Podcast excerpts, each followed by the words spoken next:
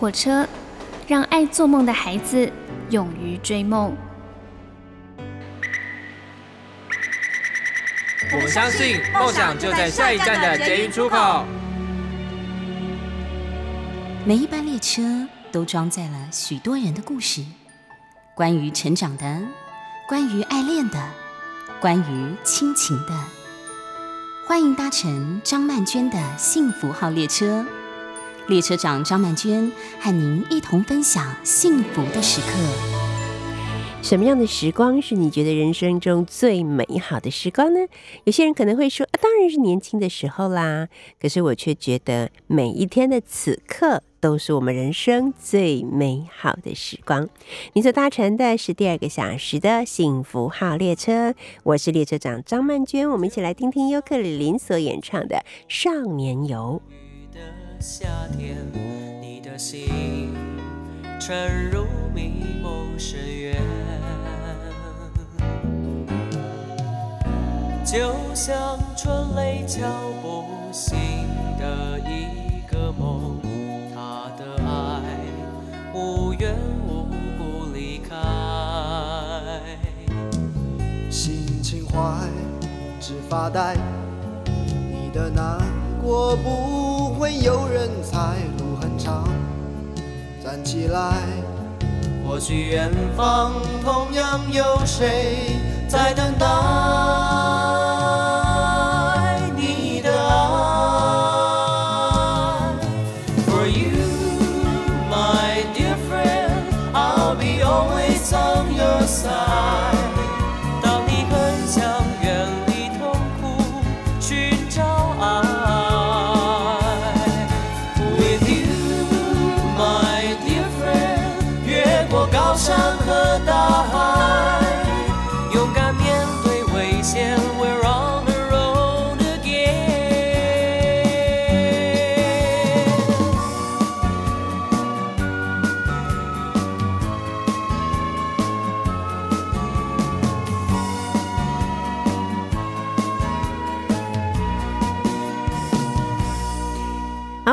呢有一个 Good Day 公益演唱会的讯息呀，要跟各位朋友们一块儿分享。这 Good Day 呢有爱大声唱拥抱好日子公益演唱会呢，是集结了爱心善念的公益演唱会，希望可以透过音乐市集以及爱心捐款。把温暖送到需要的基金会啊！从十二月十八号到一月二号，一连三周的周末呢，在三重的一个叫做“先吝啬”先色吧，先色宫，哈哈，先色宫。我想说为什么会取这个名字，我不熟悉，对不起。先色宫就是吝啬的“色”这个字哈，在先色宫的捷运站旁边呢登场。那现场呢，除了安排许多知名艺人开唱，还有。主题市集以及小朋友所喜欢的东森悠悠家族，那活动呢都是可以免费入场的，所以欢迎大家踊跃参加，携手做公益啊！有更多的活动详情呢，您可以上 Good Day 有爱大声唱的粉丝专业来查询哦。啊，就是从这个礼拜六开始，连续三个礼拜好的周末都会在三重的仙令宫。仙色宫，完蛋了！我三重仙色宫，哈，捷运站旁边登场。好的，最近呢，就是大家开始在选嘛，就是哦，已经到年底啦，到底要选什么汉字出炉？那日本呢？好，呃，继台湾跟新加坡的年度代表支票选呢，就是啊。嗯，台湾是宅嘛，我们上次已经跟大家讲过了。那新加坡是盼嘛，盼望的盼嘛。哦，日本呢，十三号的下午在清水寺的国宝清水舞台，由京都清水寺的主持森清范，他挥毫写下了代表二零二一年的汉字，这个字是金。就是黄金的金哈，那日本呢，在历经了二零二零年一整年的疫情重创的时候，当时呢，在年底选出的年度汉字是“密”哈，就是密室逃脱的“密”哈，人口密集的“密”哈，那它的意思就是跟防疫相关的三密，避免前往呃密闭的空间，避免接触密闭的人群，还有避免与他人近距离的密切接触。虽然呢，疫情还没有结束，但是日本呢，在十三号已经公布了。全国民众票选的二零二一年代表汉字就是“金”这个字，象征的呢是二零二零东京奥运日本队拿下了破纪录的二十七金，以及效力美国洛杉矶天使队的职棒好手大谷翔平在大联盟获选了 MVP，还有天才少年骑士藤井聪太达成最年轻四冠。另外呢，在疫情期间，政府不停的发放补助金等等，都让二零二一年跟“金”这个字很有缘分啊。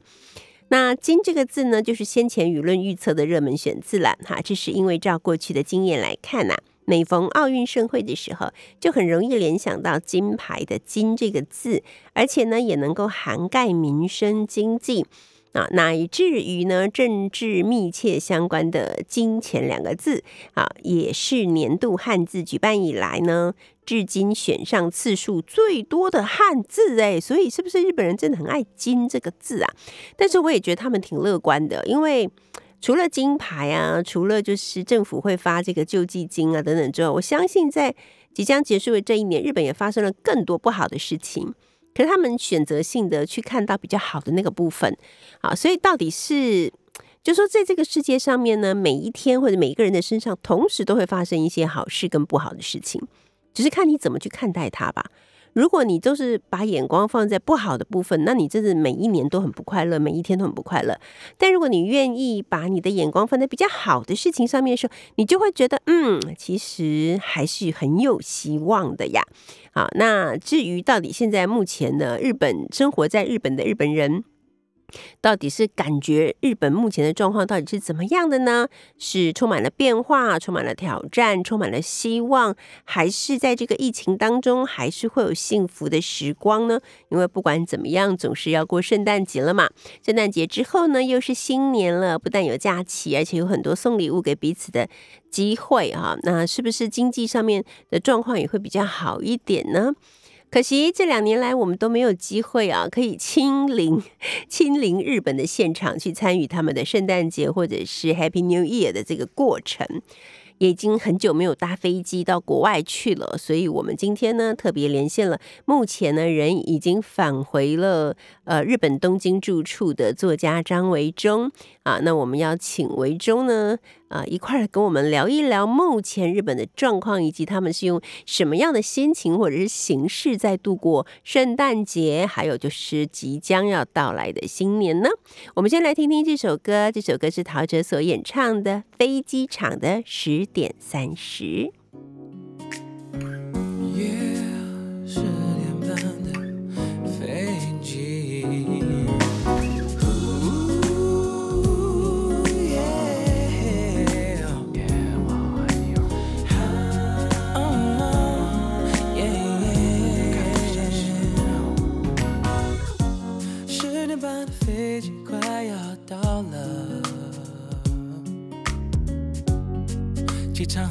是那么的拥挤，我喝来喝去，可乐还是要剩一点，剩一点给你。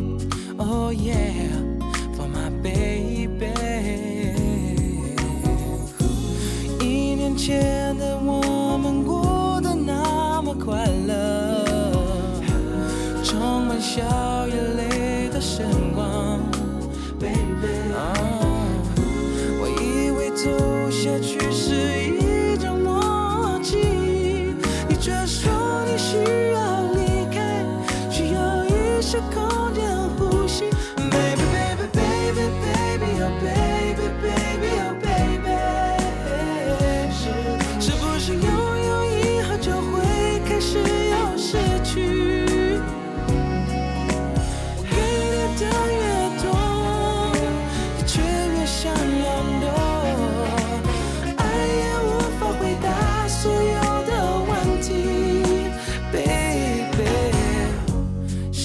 他的飞机已经到了，可是你的影子没出现。我想你可能在等待你的行李，和你的红色和白色的皮衣。一年前的我。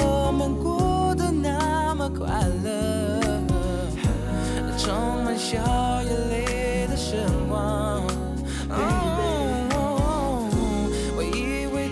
在今天幸福号列车的第二个小时呢，邀请到的是我人在东京的好朋友，也是著名的作家张维忠啊。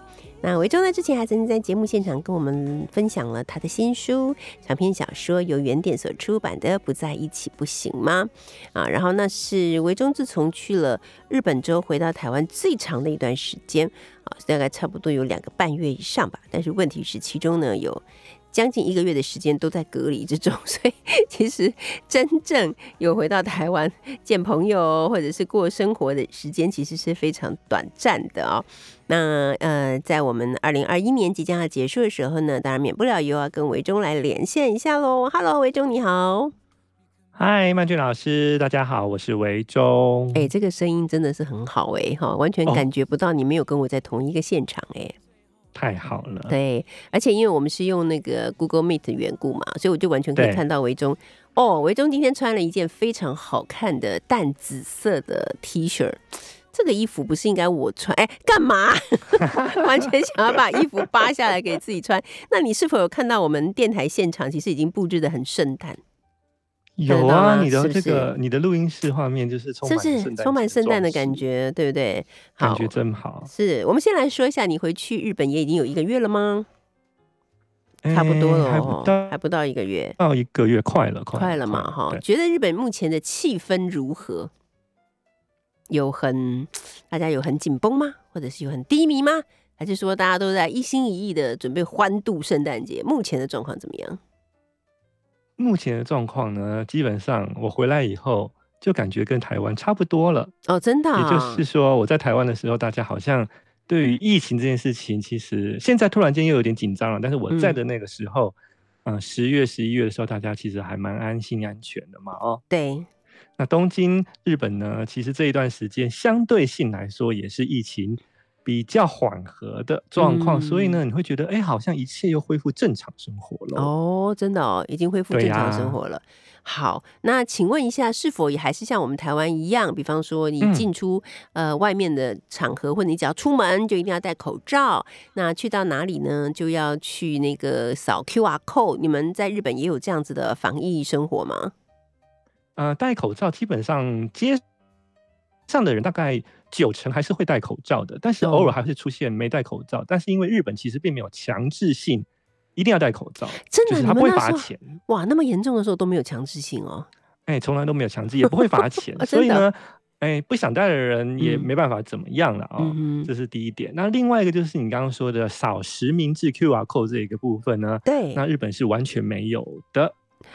完全没有，是不是？所以你知道吗，老师？嗯是我刚从台湾待了两个半月，回到了东京的时候，不习惯吧觉得哎、非常不习惯。我进出便利商店、进出这个超商、嗯商店的时候，就觉得哎、我好像充满了罪恶感。对啊，就 QR code 在哪在哪在哪？是不是到处找对，QR 我就觉 code？就觉得哎、我要扫，我得把手机拿出来，准备要扫 QR code，已经嗯习惯了。对，然后就哎发现根本没对不对，我在我在日本，没什么可扫的，就对 好，是这样的状况。对，那我们今天就是在年底的时候跟呃维中一起连线嘛哦，我要先来问嗯。你一个我们没有准备的问题。二零二一年即将迈入尾声哈，如果说以这一年来回顾，此刻你站在即将迈入二零二二年的这个门槛的地方，你回顾你的二零二一年，请说一件对嗯你来讲，今年啦，对你来讲最难忘或者最特别的事，那会是什么呢？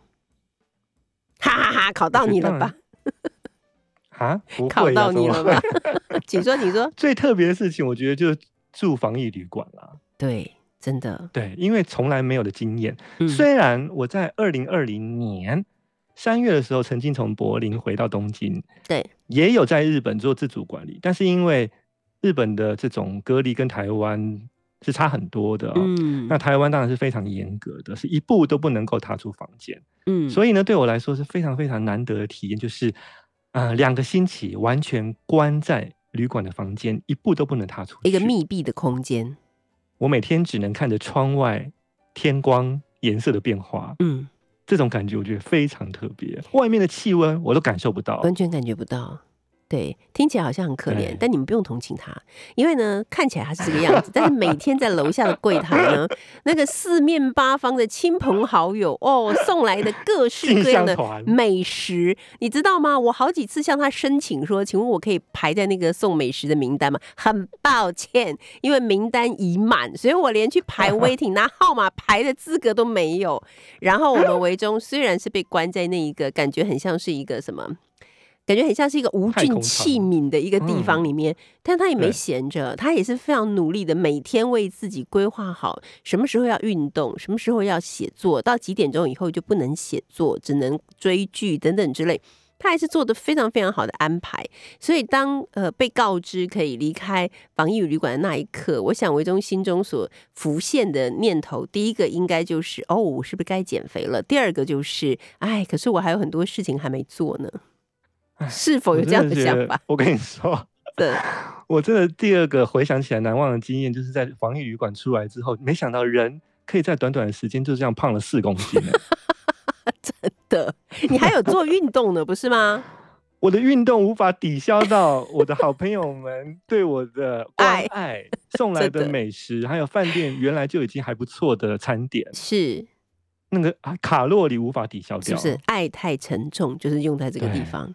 对，哎那还好我现在瘦回来了啦。你回到日本以后有例行减肥吗？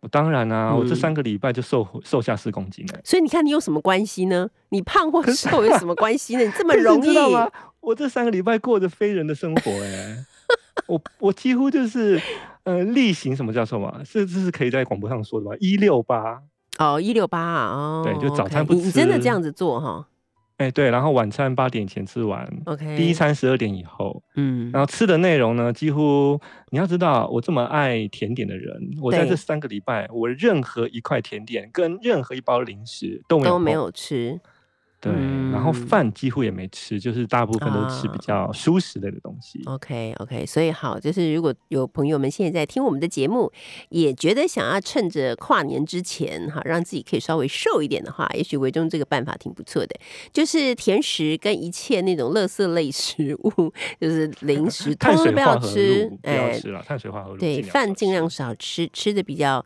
比较舒适一点，健康一点，健康一点，再加上运动，还要还是要运动，对他是一个自律性很强的人，所以他可以做得到哈。如果想要一起来试试看的朋友，不妨在哎跨年之前一起来试试看吧。好，其实我们今天跟伟中连线是很想要分享一下日本的目前就是过圣诞节的气氛，你知道吗？就是上一个小时是子平嘛，那我还在跟子平聊天，我还问子平说：“你有去过日本？”呃，过圣诞节吗？然后他就说有，然后他就问我，我就说有啊，然后他说啊，对呀、对呀、你不是写过那个我的男人是爬虫类，就有讲过去 日本过圣诞节。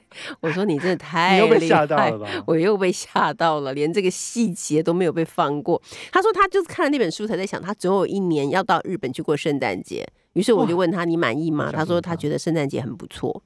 嗯，我觉得日本在日本过圣诞节的气氛，真的还是比台湾再浓厚一些了。虽然我觉得嗯现在台北很多街头的圣诞装饰啊，我记得我离开台湾的时候，这个中山捷运站前面还有信义信义区啊、嗯三月百货前面的广场都已经有很漂亮的圣诞灯饰了哦。对所以我觉得现在也是蛮多地方，但是相较之下，可能东京的那种整个的气氛会再更浓厚一点，因为我、嗯因为日本人毕竟还是比较崇洋一点的啊。对对，哎，其实我很想知道为什么日本人这么对于呃西方的世界，或者是对于欧洲这些地方，他们为什么其实这么这么的憧憬，跟这么喜欢去 copy 这个部分呢、哦，你不能讲 copy 啊？对不起，对不起是一起。种致敬。哦哦，为什么这么喜欢致敬西方世界呢？按照我们公司的这个日本同事们告诉我，就是说呢，在这个日本人的心态上面啊、其实呢，他们有一种稍微一种不同的这种优越感，他们会觉得哦，东京或者是日本是不属于亚洲的，真假？是属于欧洲吗？就是心理上啊，哦。地理上是属于亚洲，但心理上，OK。他们认为东京跟伦敦跟嗯巴黎、跟纽约是放在同一个平行线上的。哦，所以呢，他们就会觉得说，很多的东西呢，他们是不跟亚洲比的，他们是嗯跟西方世界这些所谓的国际大城市来相比的。OK，好，对，所以过圣诞节也是这种感觉。对，没错。好的，那么你去到了日本之后，到目前为止已经过了几个圣诞节了呢？不连这今年的这一次的话，嗯，我二零零八年来的嘛，所以应该十十二二、年、十三、年吧。。嗯嗯嗯，对你那时候人都在东京吗？你在过圣诞节的时候，哎，对我我所有的圣诞节都是在东京。然后老师，我跟嗯你说，我在圣诞呃在东京过圣诞节，最大的一个震撼就是以前我们还没有来日本以前，都看很多的日剧啊、日嗯本电影啊，听很多日本流行歌曲。对那，有很多关于这个东京圣诞节浪漫的想象，是包括啊很多。日剧当中都会出现圣诞节的时候飘下白白雪，在东京铁塔前面，没错，浪漫的爱情相爱的人就亲吻彼此，但是 东京圣诞节几乎从来不不会下下雪真的。我跟你说，当我终于好不容易跟当时的男友，我说的已经是啊五十年前没有了，很久很久以前，终于 踏上踏上东京，准备要过一个飘着雪的圣诞节。我还特别去买了一件长的大衣，羊哦毛的，想说这样雪飘下来落在我的大衣上，该有多么的烂漫。结果等了一个晚上，没有雪。为什么没有雪？我所有的计划都被破坏了，感到非常的难过。不过我还是必须要说，嗯它虽然没有下雪，还是挺美，不能因为人家没有雪就把人家全部全盘否定了。那至于它的美好之处在什么地方呢？我们等一下下一段再继续，请目前人就在不属于亚洲的东京 跟我们连线的维中来跟我们聊一聊在日本过圣诞节。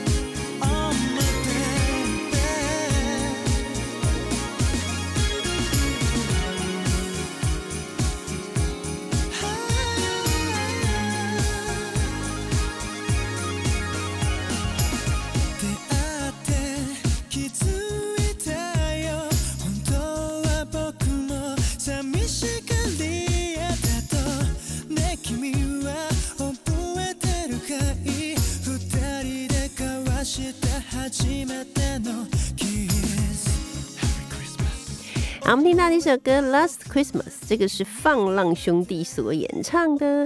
今天呢，和我们一块连线的就是我的好朋友张维忠。他最近呢出版的一些书籍，包括《日本小镇时光》《代替说再见》，还有散文《东京直送东京模样》啊，还有就是呃受到很多肯定跟喜爱的少儿绘本《麒麟汤》等书，而最近的这一本是他的长篇小说《不在一起不行吗》，由原点子出版社所出版的。哎，维州，你在日本那时候就是到日本去读书的时候遇到的第一个圣诞节，其实我想知道那时候你过圣诞节的心情是觉得很兴奋、很期待，还是有一点人在异乡的孤独感，完全没有人在异乡的孤独感啊。充满期待的心情，对不对？因为我第一年过圣诞节的时候，其实真的是，反正我第一年来日本，什么事情都是充满着新鲜跟呃好奇跟期待的。所以我第一年来日本的时候，因为又认识了一群好朋友，就是后来老师也认识的莎莎东东他们。，对，所以呢，我就跟早稻田别克的同学们，算是大家一起度过了我在东京日本过的第一个圣诞夜。嗯，对，所以印象还蛮深刻的。我们在游乐町那边，嗯就是、呃吃饭啊，然后走在这个游乐町外面的很多圣诞灯饰的街头，然后嗯天气很冷，嗯但再怎么冷都不会下雪我说的，原来东京圣诞节根本不会下雪。对呀、根本就不会下雪。好好，但是我们还是来说一下，就是在东京的呃人们是怎么样来准备并且迎接圣诞节的呢？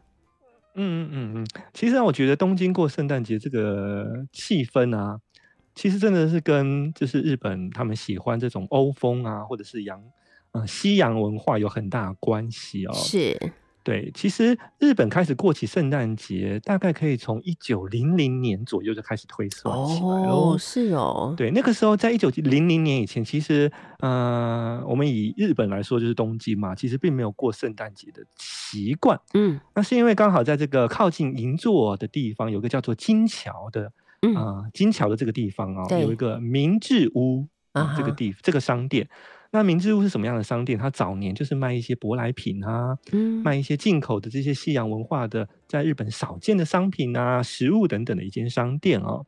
那因为这个经营明治屋的人，他其实是曾经在美国留学过的一个喝过洋墨水的日本人，所以呢，他就把这个圣诞节的气氛、过节的感觉带到了他所开的这个明治屋的商店。啊，所以呢，有有此一说啦，就是日本的第一个圣诞节折扣季，嗯。就是来自于靠近银座金桥的明治屋，他们第一次在圣诞节在橱窗上贴了啊、呃 sales 这种字样，啊才开始了日本第一次原来过圣诞节就要开始拍卖，就要开始特嗯价了。，对，那包括圣诞树，据说也都是在明治屋前面树立起来。圣诞树是这个日本最早商店啊、百货公司啊，就是过圣诞节的时候去做圣诞装饰的一个起源、哦。嗯对，然后呢，日本人过圣诞节的时候，现在台湾人好像也会哦，就是习惯吃这个圣诞蛋糕、圣诞节蛋糕。嗯，对，那圣那诞节里面有很多水果的那一种，对不对？其实不一定呢，主要哦就是圣诞节的这个蛋糕上面会有很多这个 Christmas 的圣诞节的装饰啊，哦，了解，圣诞老人啊、嗯雪人啊，嗯嗯或者是袜子的这些嗯用糖嗯果去装饰的圣诞蛋糕。是，那对这早期，好像日本开始吃起这个圣诞节蛋糕也是非常非常早哦。嗯也是大概二战期间，就是二战结束之后呢，那民生经济渐渐从萧条当中啊复兴起来。那因为在整个的这个重建日本的过程当中，其实美国啊在那个时候扮演很重要的角色哦，就是金元也好，或者是文化输入也好。对，所以呢，那个时候也是在银座啊有一间这嗯个蛋糕店，台湾也有的，大家都知道叫做不二家。啊啊，有一个很可爱的小女解孩，对对对，对对对对，他们开始率先卖起圣诞节蛋糕。哦，所以其实大概从二战结束之后呢，日本人就被渐渐培养起来，说，哎，原来圣诞节是可以欢庆吃蛋糕的这一个习嗯俗。嗯，但最奇怪、最奇怪的一个习俗，就是日本人在过圣诞节的时候习惯吃炸鸡。哦，为什么吃炸鸡呢？这个吃炸鸡的习俗啊，嗯就令美国人呢都感到不可思议哦。是不是？因为对于美国人或外国人过圣诞节，西方人过圣诞节从来没有说过要吃炸要吃炸鸡的。对，只有在这个感恩节要吃火鸡嘛，对不对？嗯怎么会嗯圣诞节嗯要吃炸鸡呢？大家都要对抢着去，在一个礼拜前哦，像现在这个街头啊，嗯呃，很多的这个商店前面都已经挂出了这个预购啊，就是两三个礼拜前就要开始预购这个圣诞节的炸鸡，否则你在当天可能抢不到炸完鸡哦。全买不到炸鸡。哎，我的问题是，它那哎个 炸鸡呢，是像我们在比方麦当劳或者肯德基吃的那种炸鸡块，还是像那种嗯韩国的炸鸡有有酱料的，还是说它真的是给它炸到一整只鸡？到底是什么样的炸鸡啊？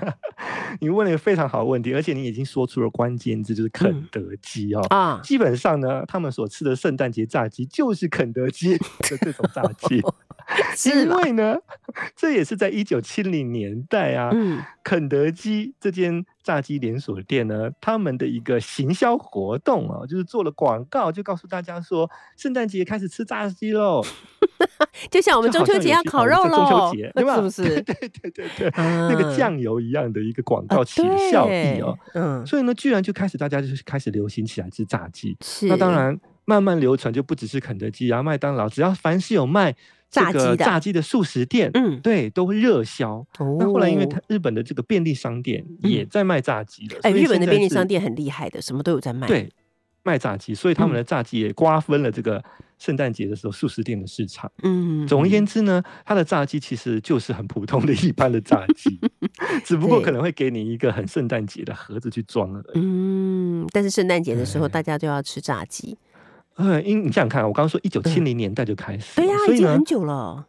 所以你知道，是说在一九七零年代以后出生的小孩，他们从小过圣诞节就是吃炸鸡的以为以为就是一定要吃炸鸡，他们真的以为就是呃日啊全世界过圣诞节都是要吃炸鸡。后来是因为有这个许多的留学生告诉他们，只有你们日本人在吃炸鸡，他们在 恍然大悟。呃对，原来是这样，所以就变成了日本人过圣诞节的一个很特殊的欢度节庆的习俗，也还没蛮特错别的啊。对我们啊来讲讲圣诞树，维州，你会帮自己布置一棵小的圣诞树吗？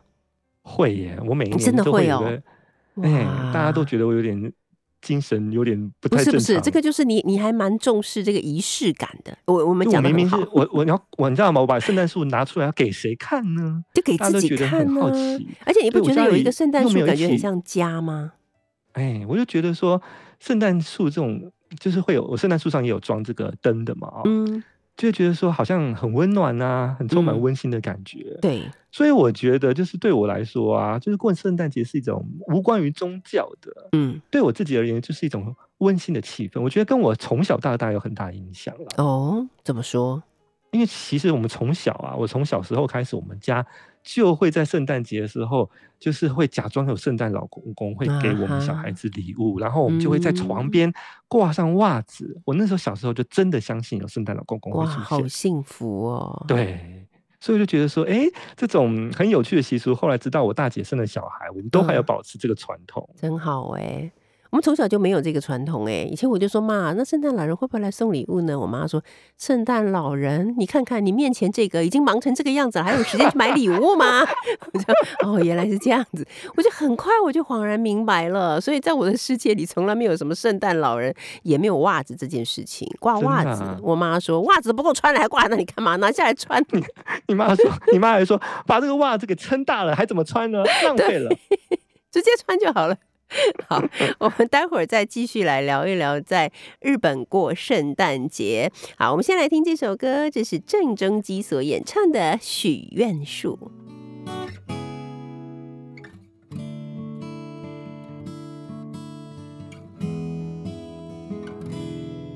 一月满天雪，却让真心洁白。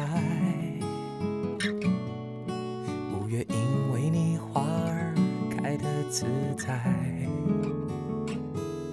十月底的落叶虽然小小悲哀，十二月的温馨点燃温暖的爱。季节温柔替代我给的幸福，永远不会更改。And I say, trees of the bio, I'll try it, I'll try I'll try, And trees of the bio，我的爱像纯真的小孩。一月满天雪，却让真心洁白。五月因为你花儿开得自在。十月底的落叶虽然小小悲哀，十二月的温馨点燃温暖的爱。季节温柔替代我给的幸福，永远不会更改。And I'll say, trees of the bio, I'll try I'll try I'll try.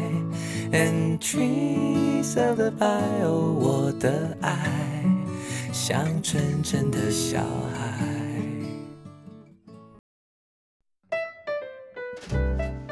你所搭乘的是第二个小时的幸福号列车，我是列车长张曼娟。今天呢，跟我们一块连线的是《不在一起不行吗》这本长篇小说的作者张维忠。维忠此刻呢，人在东京，正在度过他的第十余个圣诞节啊，那种感觉就是我我可以了解啦，就是哦，大家都在呃很羡慕有人可以在国外度过圣诞节，像我当年十年前我。去香港工作的时候，到了圣诞连新年的假期，同事们就拿那个休假单给我说：“哦，主任，你看一下你要哪几天休假？”我说：“休什么假？不是啊，因为大家都要轮流休假，你先把你的假休出来，我们才知道怎么安排我们的假期。所以你不用客气，你告诉我们你要休哪几天。”我没有要休假哦，我说我每天都要来工作，我好不容易才来香港，我可以住在香港过圣诞节，我哪里也不去，我不休假，我会一直上班上到每一天这样子。我想维中的感觉也是一样，对不对？我哪里都不去，我就是要留在东京这里过圣诞节，是不是这种感觉？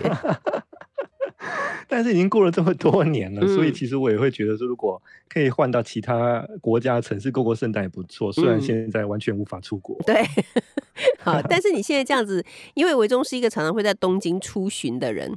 讲的很像某一种什么什么神明常出巡啊，就是到处走到处看，然后拍照跟大家分享在东京生活的点点滴滴嘛哈。张伟忠的东京模样，如果你对东京的那个城市的脉动很有兴趣的话，你就追踪张伟忠的粉丝团，叫做。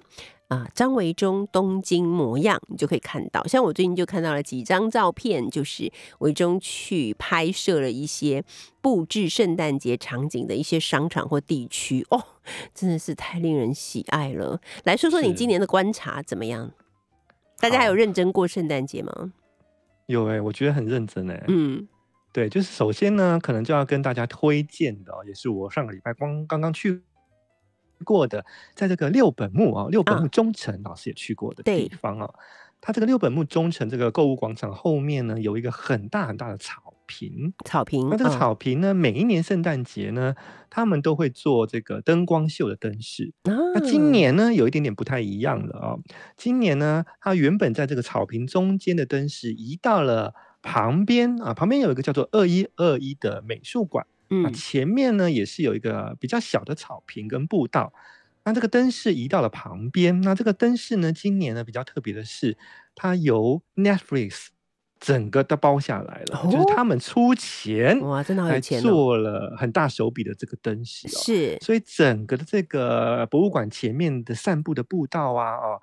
啊，一直走下去呢，全都是做的很漂亮的圣诞树啊，还有这个挂在树上的灯饰。对，然后在中央呢，这个草坪的中央呢，他们就做了一个这种啊，也是算这种很奇很奇异的一种啊灯光秀了啊。那这灯光秀呢，它会。定时演出，然后到这个呃每一段节目的结束的时候呢，就会吹出泡泡出来，吹泡泡出来。对，那那个泡泡啊，透明的泡泡在夜里头啊，经过五颜六色的灯光打打造起来，就觉得非常非常的梦幻。然后它也会放这个干冰烟雾，哇，就觉得说哇，真的很像是这个，呃，好像是在身处在什么浪漫的电影当中的情节当中一样的感觉。是，对。这是我推荐的六本木中城的这个呃圣诞节的灯饰。那刚刚说的，原本呢每一年都会在大草坪中间的灯饰，它移开了以后，那这稻草大草坪中间做了什么事情呢？对，他们就做了一个很大的溜冰场，嗯，滑冰场。那这滑冰场呢，其实也是跟纽约致敬。哎呦，就 来致敬了，是不是？因为呢，我看到我就觉得非常好笑，我就想说。到底要多像纽约自己才高兴啊？就是呢，因为洛克菲勒中心每一年的圣诞节、新年前，嗯，也都会做一个很大的这个溜冰场，嗯哼，对，所以呢，就会很多这个过节的人啊，就在这个灯啊，圣诞灯光的灯饰下面，嗯，然后跟自己喜欢的朋友啊、喜欢的人一起溜冰啊。对，虽然我是不知道这个浪漫的程度是在哪里了嗯，但总而言之呢，就是他们呢。就是做了一个溜冰场，然后旁边有这个啊，Netflix 提供的这个很大的圣诞装饰，这是我第一第一个推荐的地方。是，对。那第二个呢，我觉得是如果呢，嗯，你喜欢看电影的话呢，呃，值得去的一个地方就是呢，今年是这个《哈利波特》电影第一部电影到现在为止，一共是二十周年，今年二零二一年。天 对，我们第一次看《哈利波特》电影，居已然已经二二十十年年前了耶。前，天呐！对，那这个为了庆祝《哈利波特》二十周年呢，所以这个嗯电影公司跟丸之内商店街啊，丸之内在哦哪里呢？就是在这个东京车站跟日比谷以及有乐町中间这一块嗯区域哦。那这个区域呢，他们有一条路叫做众通啊，众就嗯是这个好朋友这个人字旁的这个众哦。对，众通呢，老师你知道，让你猜一下好了，嗯。它跟国世界上哪一个城市的哪一个城市是缔结为姐妹街道、姐妹城市？纽约没错，纽约曼哈顿。需要猜吗？对，这个湾之内的众通呢，是跟曼哈顿缔结为姐妹城市，嗯所以呢，他们在这个呃东京的曼哈顿街道上，也就是众通呢，就去设计了一个今年特别的二十周年哈利波特等式。我觉得这个非常特别。哦因为，呢，它有很多的主题灯啊，啊、嗯灯光秀都是以《哈利波特》电影当中这种魔魔法世界哦，作为一个发想的，所以呢哇，就有一棵圣诞树是在这个 shopping mall 里头的哦。嗯，那这个圣诞树它利用这种投影的技术，是，还有这个播放就是这个《哈利波特》的电影原声带声光效果哦、嗯，就做出很多看起来你好像觉得哇，那些蜡烛啊，真的是漂浮在这个圣诞树前面啊，绕来绕去的。然后还有这个火车，哈利波嗯特的通往这个霍啊什么霍克什么什么堡的这个华兹 是吗哦，华兹，对对对对对，很好，我们一人记一半，这样这样就够了。这个呢，乘呃通通往学校这个火车也会以投影的方式，好像出现绕在这个圣诞树的外面这样子奔跑，啊所以好像哎，你好像真的觉得好像是真的嗯是这嗯个有这个影像在外面跑，其实它都是利用这个投影的效果，哦，然后再加上这个身临其境的声音啊，然后做出让你觉得很震撼的灯光效果，对完全都是从哈利波特电影当中去作为发想的。太好了，所以有好几个啊你都可以按照这个寻宝吧，寻宝地嗯。图、去把整个丸之内啊，他们关于哈利波特的分散在不同地方的这种灯饰，全部都收集起来。嗯，对，这个听起来非常有趣，嗯，可惜我们都没有办法参与，嗯，很可惜。所以呢，就是我都有把它拍下来，在我的，粉丝团或者是我的 IG 上面，希望可以带给大家分享一些这种东京现在浓厚的圣诞节气哎氛。，你的 IG 也是叫做张维忠东京模样吗？直接打张维忠搜寻就可以找到，就可以。找得到嘛，哈。对对对 OK，好，就是我们今嗯年就是很、不用再说了，今年一定不可能的哈。明年不知道有没有 有没有这样子的机会，可以一起去国外，不管是你喜欢的哪一个城市啊，去度过这个圣诞节。那么在我们今年没有办法去过圣诞的时候呢，我们就上张维忠的 IG 或者是粉丝团来看一看东京人怎么过圣诞。最后最后的一分钟，请告诉我们，在你的生命中曾经度过你觉得最美好或者最难忘的圣诞节在哪里？这真是很难的问题。嗯，对啊，就是要难倒你。我觉得如果是印象最深刻，当然还是我刚刚讲，就是第一次在东京过圣诞节，嗯，嗯算是第一次在海外过圣诞节。，OK，然后，但是你回想起来，我觉得我们在东吴大学念书的时候过圣诞节也是蛮特别的，因为我们东吴大学圣诞夜、圣诞节会放假，老师记得我们会放假，对啊，我们圣诞夜跟圣诞节都放假，放两天。